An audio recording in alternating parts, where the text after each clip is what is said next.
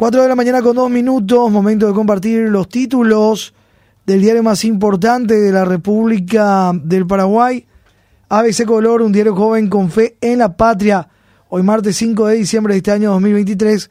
Estos son los temas en portada.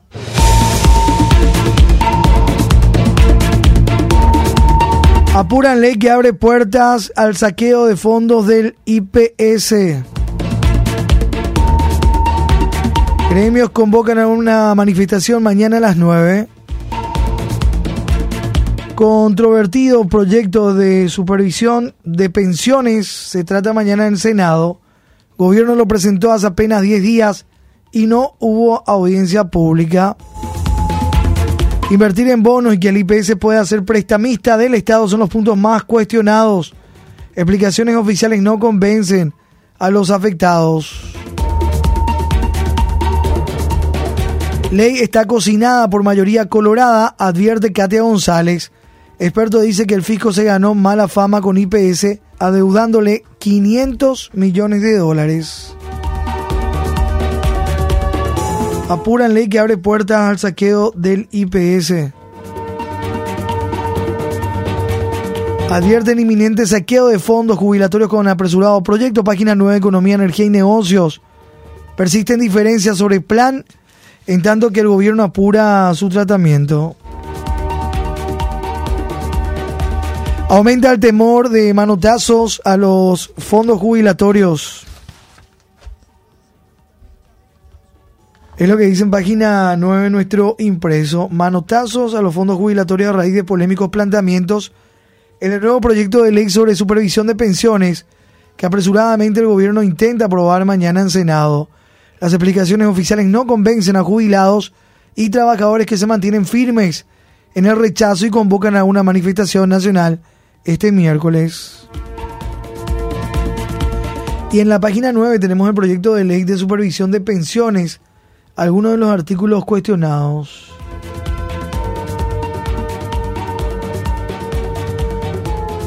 Plan ya está cocinado, decía Katia González, la senadora. Dijo este lunes a ABC Cardinal que la ley de superintendencia de jubilaciones está prácticamente cocinada por la mayoría colorada y que la única forma de frenarla sería con una gran movilización ciudadana. Acusó al oficialismo de usar a la oposición para legitimar sus atropellos. De esta manera no se puede llevar adelante una discusión seria. Este proyecto tuvo entrada en la Cámara de Senadores el 23 de noviembre y no han pasado por el filtro de audiencias públicas, de escuchar a las partes, de entender y disipar las dudas que legítimamente tenemos quienes no somos proyectistas, aseguró. La senadora recordó que este proyecto afectará la vida de aquellas personas que a través de su esfuerzo y su trabajo realizan sus aportes buscando un retorno en su vejez. Por este motivo, aseguró, pidieron la postergación del tratamiento en comisiones, pero no obtuvieron retorno de los proyectistas.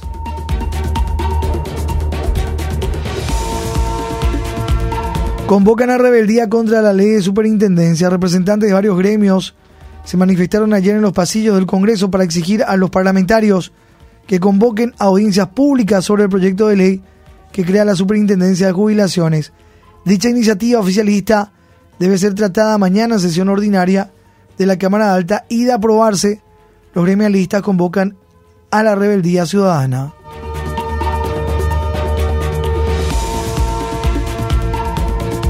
Cuatro con seis minutos, foto portada, foto del día hoy de nuestro impreso túnel de autopista Ñuazú, trampa mortal. A tan solo siete años de haberse habilitado el túnel de acceso a la autopista Ñuazú en la zona del Botánico, está a punto de colapsar en un sector. Las paredes presentan un pronunciado abultamiento, al parecer debido a filtraciones en el terraplén. Y es lo que se ve en la foto, ¿eh? El Ministerio de Obras Públicas improvisó un remiendo argumentando falta de recursos para un arreglo como la gente. Un funcionario de reparaciones de la cartera dijo que está pendiente de aprobación una previsión presupuestaria para arreglar este y otros pasos a desnivel. La obra se inauguró en 2016 en la era de Horacio Cartes con sobrecostos y retrasos. túnel de autopista Ñuazú, trampa mortal.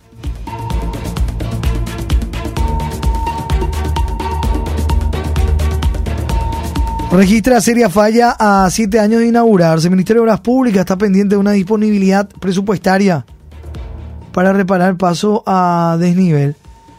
Se ve la deformación de la pared del túnel, exceso de humedad y también aparecen algunas grietas. El arreglo chapucero con un cinto de metal, por llamarlo de alguna manera, es lo que se ve en la foto en hoy en nuestro diario.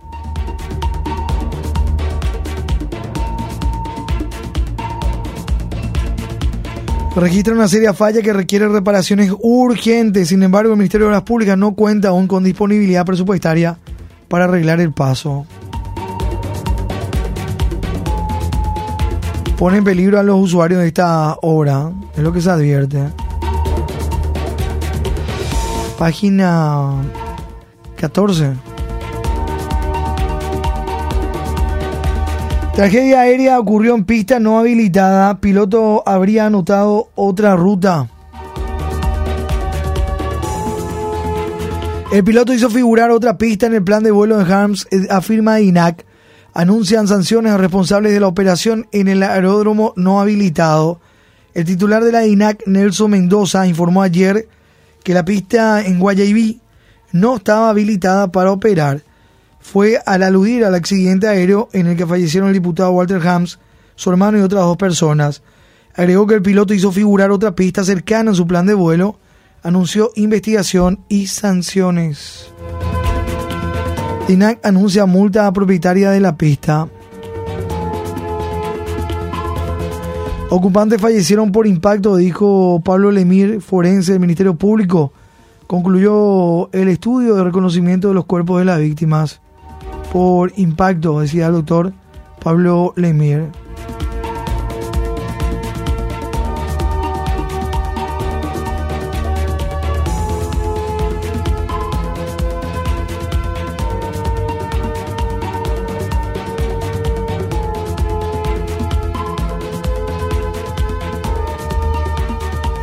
Se concluyó que no llegaron a respirar el humo, eso significa que ya no estaban respirando al momento del incendio fallecen por la caída del avión propiamente dicho, el impacto en sí, el causante de la muerte, manifestó Pablo Lemer.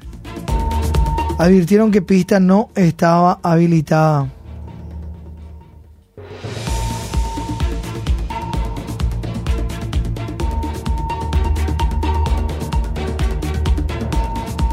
Advirtieron que la pista no estaba habilitada. El piloto Lino Paniagua contó ayer que su colega César Godoy, fallecido en la tragedia en Guayabi, Consultó el sábado último en un grupo de WhatsApp sobre pistas que podrían ser utilizadas en la ciudad de San Estanislao.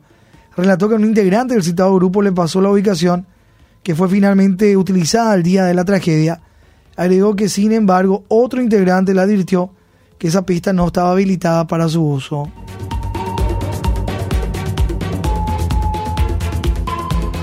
Tragedia aérea ocurrió en pista no habilitada, página 2, ABC.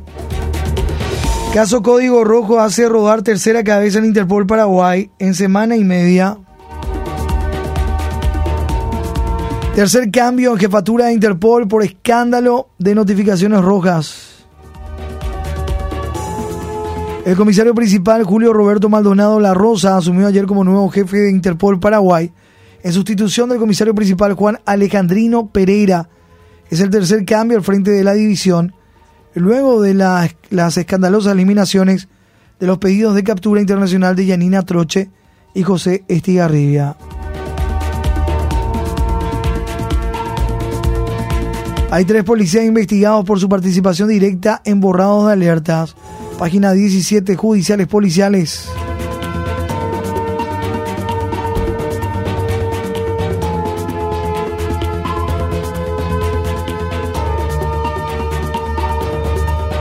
PLRA tratan de perra de Cartes a Dionisio Amarilla.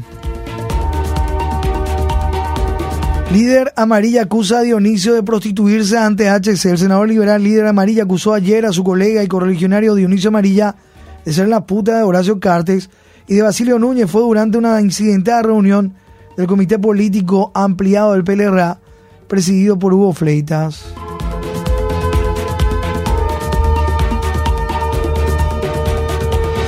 Sos un cartista, sos una perra de Bachi Núñez. Le decían parte. líder a Dionisio. Sos un vendido. Sos la puta de los cartistas, no servís para nada, en otra parte. A su turno, Dionisio acusó al líder de haber metido en la INAC a Luis Alberto Servián Zárate, quien cayó en un operativo antidrogas. ¿No me van a llevar a tu chiquero? Yo no le puedo meter a nadie porque no soy un vendido como le retrucó líder. Tras el encuentro, Fleitas... ¿Qué encuentro?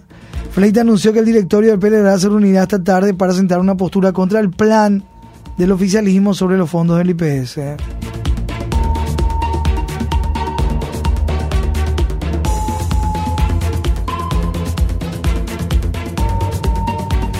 MEC haya siete títulos MAU y la venta de 4.000 rubros.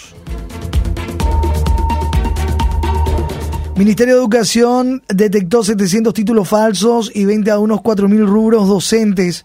Ministro afirmó que es necesario transparentar y digitalizar procesos. El MEC denunció que detectó 700 docentes con títulos falsos de diferentes universidades o institutos que no existen.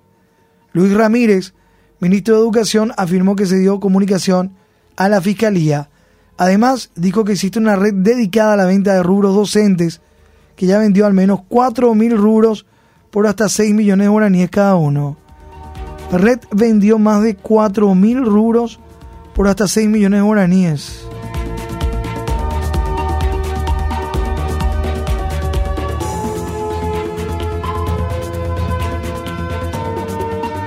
Detectó a la fecha 700 títulos docentes falsos y que al menos 100 son de un instituto que ni siquiera existe. Ante la grave situación, dijo que se realizó la denuncia ante el Ministerio Público para que inicie una investigación.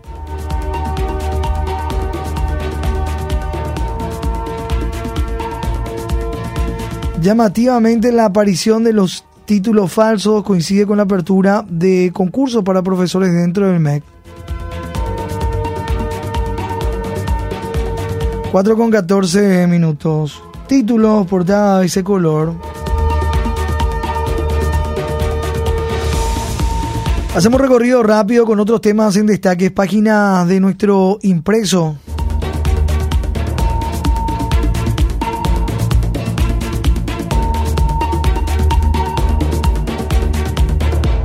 Con Bernie Pucheta, cartista, copa en el Consejo y ahora van al jurado. Gustavo Miranda y Gerardo Bobadilla son presidente y vicepresidente del Consejo de la Magistratura. Sin oposición y votos en contra, los cartistas coparon ayer el Consejo de la Magistratura, cuya presidencia fue asumida por Gustavo Miranda, y como representantes del ente ante el jurado de enjuiciamiento de magistrados, fueron electos los cartistas Enrique Berni y Alisa Pucheta, a fin de copar dicho órgano extrapoder.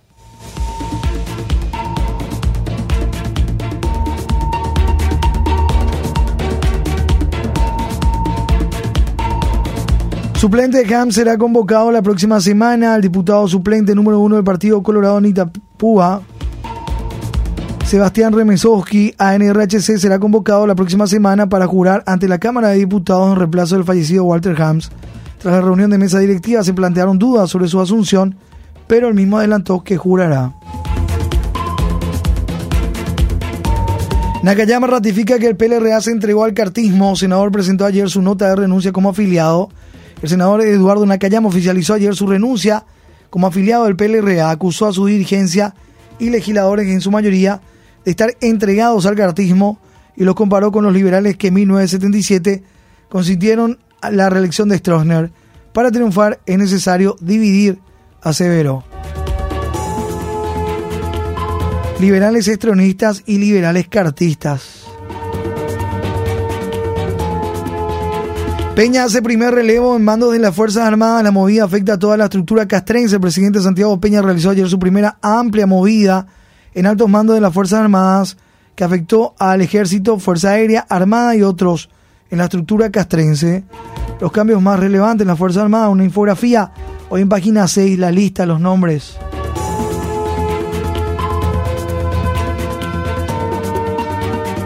Prieto desconfía de la objetividad de la fiscalía y no responde preguntas. Se presentó a la declaración indagatoria, pero evitó contestar al fiscal Jorge Arce. El intendente de Ciudad del Este, Miguel Prieto, se abstuvo ayer de responder al fiscal de delitos económicos, Jorge Arce, quien lo investiga por presunta compra fraudulenta de alimentos, conocida como caso Tía Chela. Prieto argumentó que desconfía de la objetividad del Ministerio Público por estar influenciado por poderes políticos externos.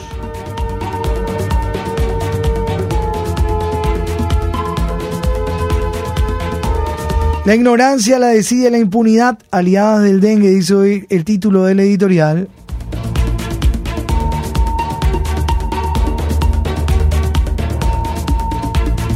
Yacyretá abocan 50 años del tratado. Copaco reclama al Ministerio de Economía y Finanzas una deuda histórica de 343 mil millones de guaraníes. Solicitó al Senado que incluya los fondos en el presupuesto 2024 para poder cobrar. Son 46.2 millones de dólares.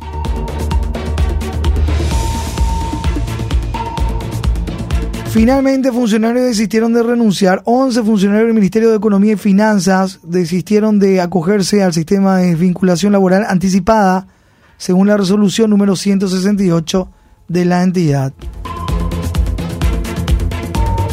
El Senado prevé estudiar proyecto de ley del tren con varios cambios. Comisión de Legislación observa modificaciones al proyecto original. El tren de cercanías. La Comisión de Legislación del Senado prevé analizar hoy el proyecto de ley del tren de cercanías.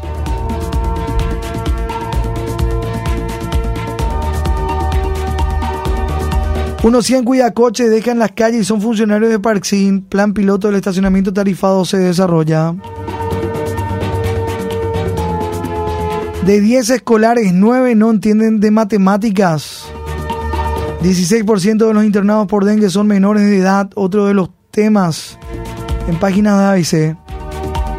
Evitar la automedicación y prestar atención a los síntomas.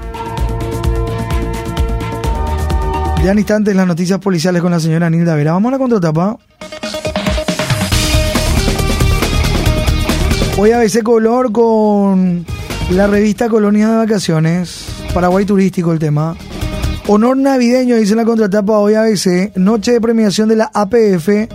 El goleador absoluto del año con 21 goles, 11 en el clausura. Oscar Tacuara Cardoso junto a su esposa. Laura Soledad y dos de sus cuatro hijos llegando ayer al acto. Y también la programación del 19 de enero al 2 de junio, el torneo, el torneo apertura en su primera fecha. Y el torneo clausura también en su primera fecha. Del 20 de julio al 9 de diciembre, el clausura y la apertura del 19 de enero al 2 de junio.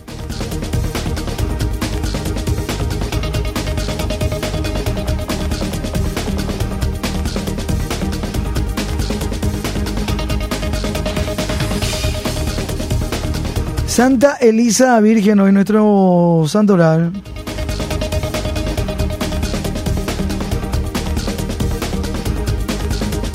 Las distinciones en el fútbol, página 47 hoy del impreso.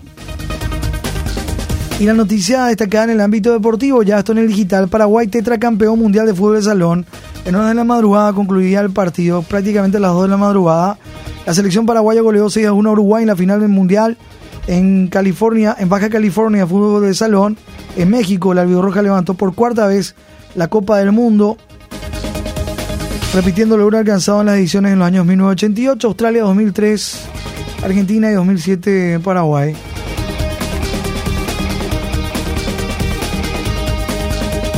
Los detalles ya en nuestro digital. Vamos cerrando nuestro recorrido en esta madrugada con el impreso, ya con nuestro editorial de la jornada. ABC Color, el diario completo, presenta el editorial de la fecha.